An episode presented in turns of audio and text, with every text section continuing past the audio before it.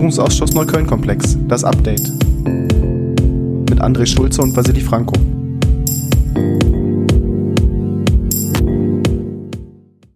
Herzlich willkommen zu einer neuen Folge Das Update der Podcast, der den Parlamentarischen Untersuchungsausschuss des Berliner Abgeordnetenhauses zur Aufklärung der rechtsextremen Straftatenserie in Neukölln begleitet. Wie immer begrüßen euch am Mikrofon ich, Vassili Franco, innenpolitischer Sprecher der Grünen und Vorsitzender des Ausschusses sowie André Schulze, direkt gewählter Abgeordneter der Grünen aus Neukölln. Lieber André, wir besprechen heute die letzte Sitzung. Wir haben wieder ein bisschen länger gebraucht. Die nächste Sitzung steht unmittelbar vor der Tür. Lass uns noch mal einen Blick auf die 19. Sitzung Anfang November werfen. Dort hatten wir wieder zwei Zeugen der Polizei geladen.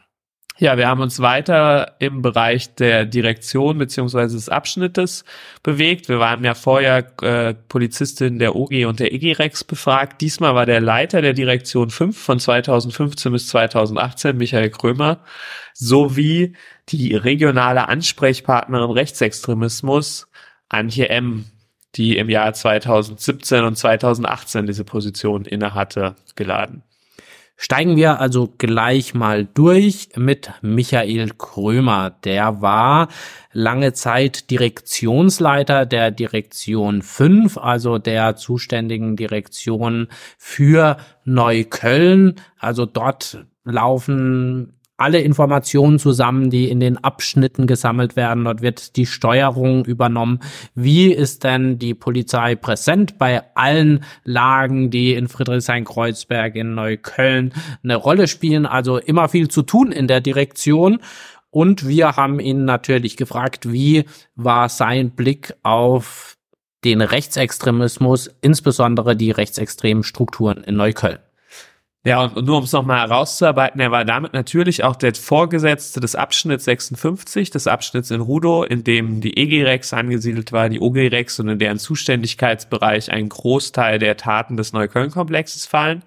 Für alle, die sich jetzt kurz wundern, was die Abschnittsnummern und Direktionsnummern angeht, es gab eine Reform seitdem. Ich glaube im Jahr 2020, seitdem ist Neukölln in der Mitte geteilt und zwei unterschiedlichen Direktionen zugeordnet. Und die Direktion 5 hat auch einen anderen Zuschnitt. Also wir reden, wenn wir hier heute von Direktions- und Abschnittsnummern reden, immer von der Zeit vor 2020. Ähm, und in der Funktion hat er eben auch in seinen Zeitraum verantwortet die Abwicklung der EG Rex Dafür ist er ein besonders relevanter Zeuge für uns gewesen, weil das ja im Raum stand, wie ist das eigentlich zustande gekommen. Seine Argumentation war, es gab sinkende Fallzahlen im Bereich Rechts Rechtsextremismus. Ähm, dadurch sei nicht mehr die Notwendigkeit, die Beamten dort weiter in dem Themenfeld einzusetzen und es sei immer Personalbedarf im normalen Streifendienst vorhanden. Aber als wir ihn gefragt haben, naja, haben Sie sich denn mal mit den, mit den Gründen dafür auseinandergesetzt, warum die Fallzahlen gefallen sind, da war die Antwort relativ ernüchternd. Dabei hätte man da vielleicht eine logische Schlussfolgerung machen können, auf die du, André, hingewiesen hast. Ja, der, einer der Hauptverdächtigen der Anschlagsserie, Sebastian T., war genau in diesem Zeitraum 2016, als auch die Schließung der EG Rex in diesen Zeitraum fällt, hat er eine Haftstrafe verbüßt. Und wenn man herausarbeitet, was wir in den letzten Wochen und Monaten schon gemacht haben, dann sieht man, dass er die Schlüsselfigur der, der rechtsextremen Szene in Südneukölln ist und damit auch eine relevante Frage dafür, wie die Szene agiert. Und diese Information zum Beispiel hätte man aus einem einfachen Gespräch mit der EG Rex sehr wahrscheinlich herausbekommen können.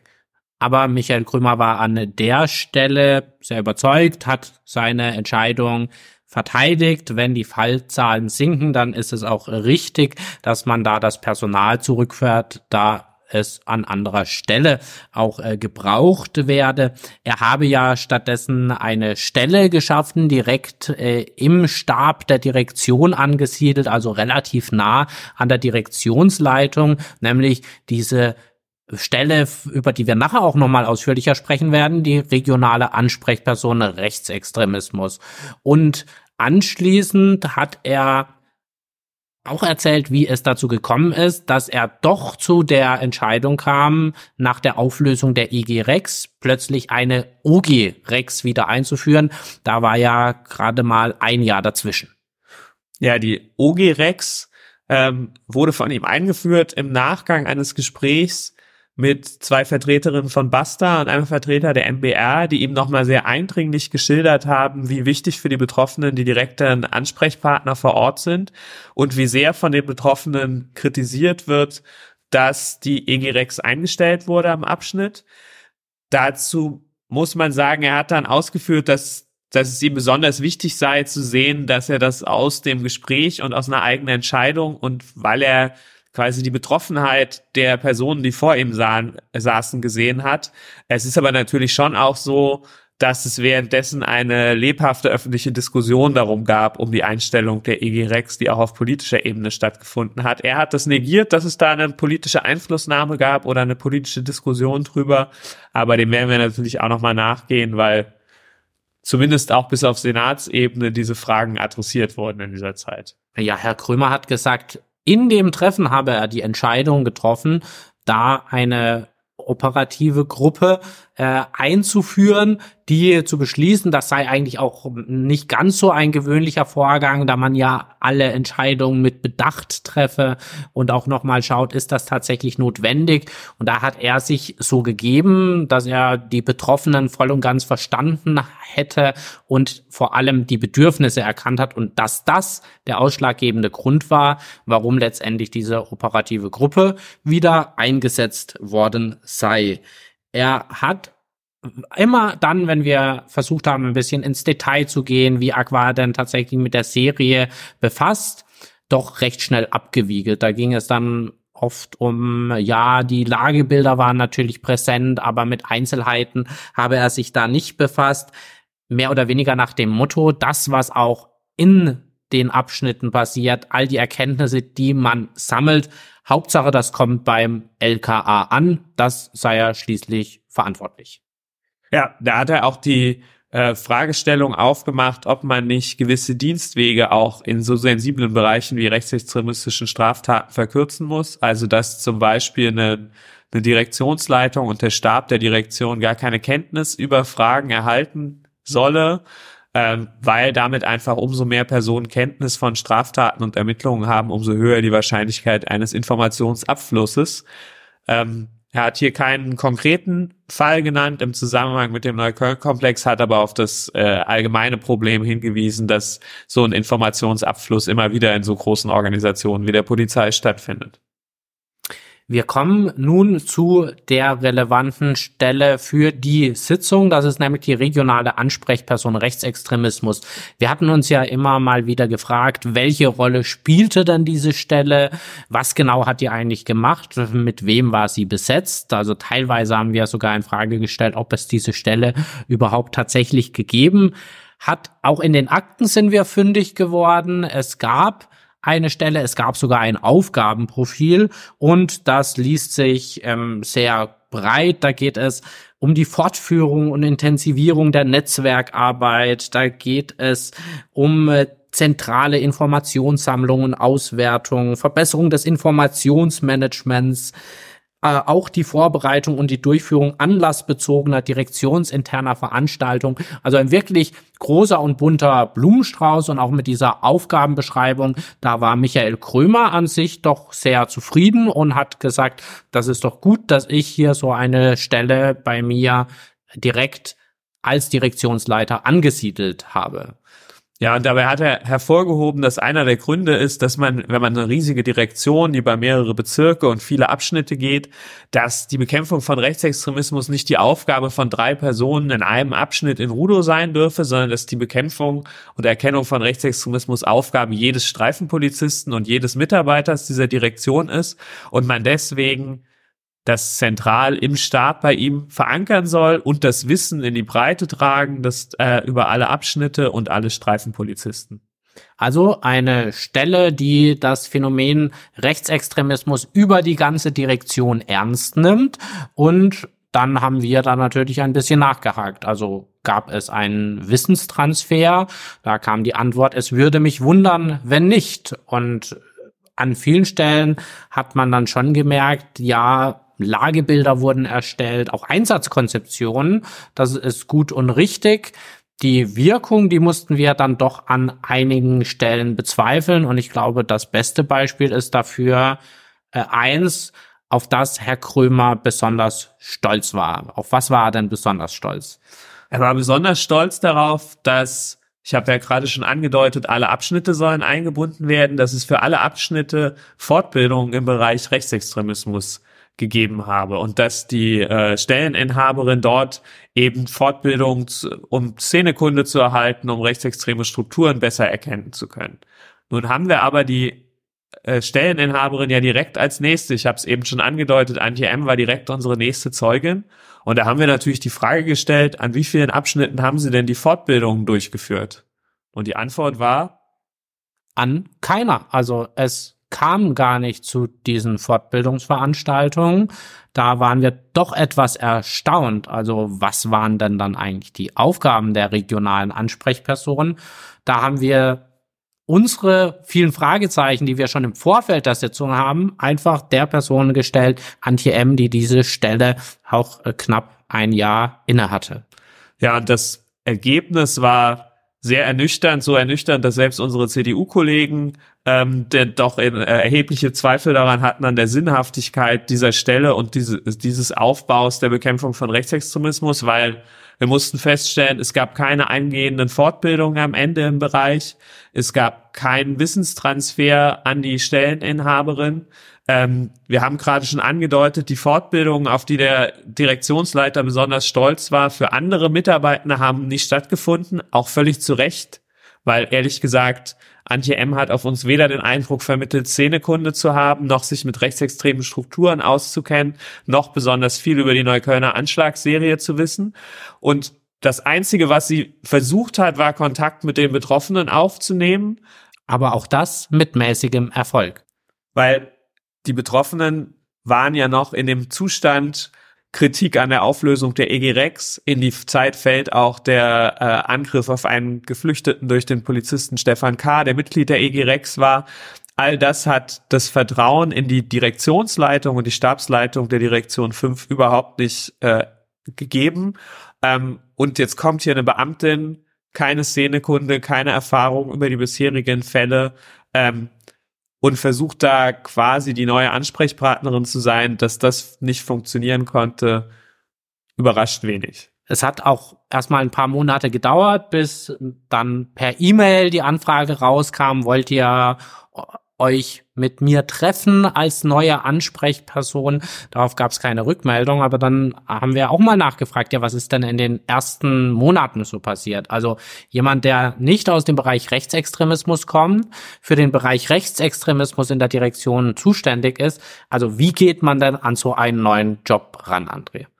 Ja, wir haben gelernt, Wikipedia ist eine wichtige Quelle für Szenekunde und äh, es fand aber gleichzeitig keine strukturierte Information durch den Staatsschutz statt. Und das, was du vorhin als Lagebilder beschrieben hast, die erstellt wurden, das war einfaches Zusammenstellen der Taten, die ohnehin schon als politisch motivierte Kriminalität rechts eingestuft waren. Da hat sie keine Überprüfung von Taten äh, durchgeführt oder eine Eingruppierung, sondern einfach das, was am Abschnitt sowieso schon funktioniert ist. Ehrlich gesagt, bei dem Namen regionale Ansprechpartnerin Rechtsextremismus würde man ja eher die Erwartung haben, dass sie den Abschnitten sagt, hier müsst ihr mal genauer hinschauen, da sind Taten, die relevant sind und nicht, dass sie einfach nur die äh, Ergebnisse der Abschnittsarbeit zusammenstellt. Also man hat während der Sitzung gemerkt, dass Antje M den Job zur damaligen Zeit auch etwas anders verstanden hat. Man muss sich so eine Tätigkeit im Stab vorstellen, da prasseln Unmengen an Informationen auf einen ein. Man ist da für die Sammlung, für die Koordinierung, für die Steuerung sowohl Richtung Direktionsleitung als auch dann wieder zurück in die Abschnitte mit zuständig. Und da gibt es sicher immer genug zu tun. Was sich aber schon erhärtet hat, dass diese Rolle als regionale Ansprechperson an der Stelle mit recht wenig Leben gefüllt worden ist, außer dass es eben eine Nachverfolgung über Lagebilder und Einsatzkonzeptionen gibt. Aber dass die diese Stelle tatsächlich ein Ersatz für eine EGREX äh, gewesen sei, das musste selbst äh, Frau M verneinen und sagte auch, im Rückblick betrachtet, hat man denn auch genug getan an dieser Stelle? Da würde sie sagen, dass es ein Versäumnis ihrerseits gewesen sei. Und man hat dann sich auch den Zeitraum betrachtet, in der sie in diese Rolle reingewachsen ist und man hat dann festgestellt, auch wenn sie diese Stelle äh, im Rahmen auch der Nachwuchsförderung nur knapp über ein Jahr inne hatte, die Anschlagsserie in Neukölln war nicht mal das ganze Jahr bei ihr Thema. Ja, ab dem Zeitpunkt, wo die OG-Rex wieder eingesetzt wurde, also etwa ab März, April 2018, hat sie dann vollständig, du hast eben schon angesprochen, sie hat die ganze Zeit nebenher Stabstätigkeiten, also die normale Tätigkeit zur Zuarbeit, zur Direktionsleitung durchgeführt und ab diesem Zeitpunkt hat sie quasi nur noch dieser Tätigkeit nachgegangen, obwohl sie formal auch noch regionale Ansprechpartnerin Rechtsextremismus war. Aber die Argumentation war, es gibt ja jetzt wieder äh, die OG-Rex im Abschnitt in Rudo, die kümmern sich wieder drum. Da muss man sagen, ich rufe noch mal in Erinnerung, der Direktionsleiter hat ja breit ausgeführt, sein Verständnis sei, es sei nicht die Aufgabe von drei Leuten am Abschnitt, sich um Rechtsextremismus zu kümmern, sondern man müsse es in der ganzen Direktion verankern. Das stellt sich im Nachhinein nicht mehr als leere Worthülsen dar, weil das de facto nie passiert ist und auch sofort, als die OGREX wieder implementiert war, ähm, sie da abgezogen wurde in den Stabsbereich, nur noch Stabsaufgaben durchgeführt hat. Ähm, und unser vorheriger Verdacht, dass diese Stelle nicht wirklich wirkungsvoll war, nicht wirklich eine Aufgabe hatte in der ähm, Bekämpfung der, von Rechtsextremismus, hat sich hier bewahrheitet, muss man sagen halten wir also fest, auf der einen Seite haben wir eine Straftatenserie, wir haben sehr viel aufgebaute Szenekunde in der EG Rex und mehr oder weniger ist die an dieser Stelle verschütt gegangen. Dann wurde die OG Rex auch auf Druck der Betroffenen äh, wieder eingesetzt. Da gab es ja auch personelle Kontinuitäten, aber einen wirklich strukturierten Wissenstransfer, den gab es an vielen Stellen schon bereits in der Direktion in den Abschnitten nicht. Und all das, was dort gesammelt worden ist, sollte ja zum LKA und was dort damit passiert ist, da war bisher unisono, sei es von den Abschnittsbeamten, sei es von Frau M, sei es vom Direktionsleiter Herr Krömer. Das, was im LKA passiert ist, mit der Arbeit haben wir recht wenig zu tun und wissen eigentlich auch so gut wie nichts darüber. Und damit kommen wir, glaube ich, schon zu unseren nächsten Sitzungen, weil wir wechseln genau dahin. Wir wechseln wieder ins äh, LKA und zwar bis zum Jahresende wechseln wir ins LKA und werden uns nochmal strukturiert mit dem Bereich des Staatsschutzes auseinandersetzen.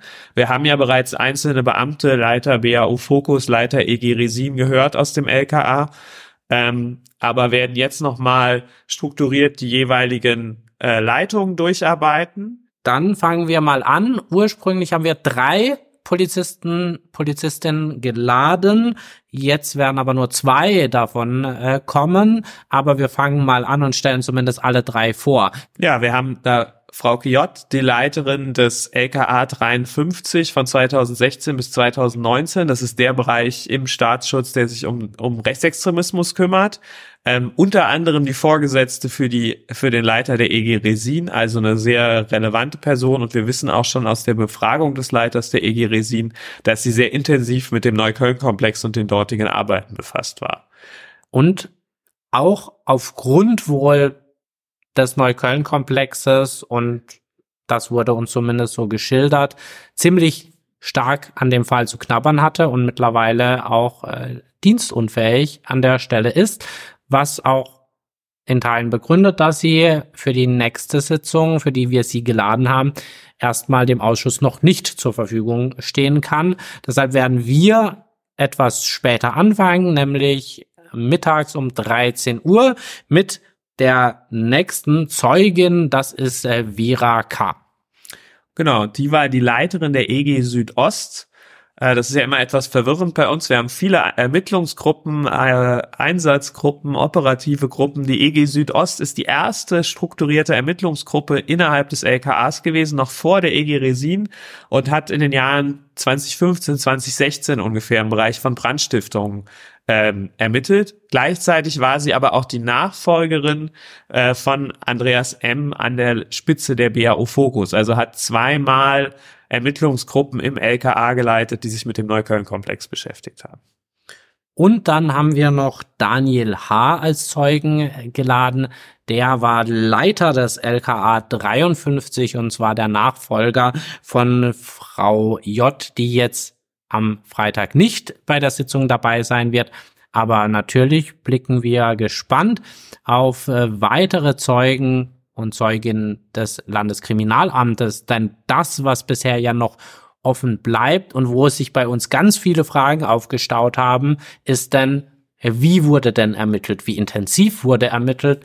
Wann wurden in welcher Form Strukturermittlungen geführt? Und warum hat man trotz hunderter von Straftaten keine Ermittlungserfolge gehabt? Beziehungsweise wie hat sich denn das federführende LKA damit auseinandergesetzt? An dieser Stelle vielleicht zum Abschluss noch eine ganz kleine Anekdote aus der Befragung mit Michael Krömer. Der war nämlich kurz bevor er in den Ruhestand ging im Jahr 2018 kommissarischer Behördenleiter. Also er war für ein paar Monate Polizeipräsident 2018, die Zeit, in der es auch die Brandanschläge auf Ferhat K. und Heinz O., den Buchhändler, gab. Und da haben wir natürlich gefragt, als Behördenchef, als jemand aus der Direktion 5, der die rechtsextreme Anschlagsserie kennt, wie hat man denn darauf reagiert? Und da hatte er einen recht prägnanten Satz gesagt. In solchen Fragen vertraue ich meinem LKA-Chef. Also, es war für ihn nur am Rande Thema. Wir nehmen uns deshalb das LKA mal genauer in den Blick und hoffen dort auf viele weitere Erkenntnisse, halten euch dann wieder auf dem Laufenden und sagen für heute erstmal auf Wiederhören. Auf Wiederhören.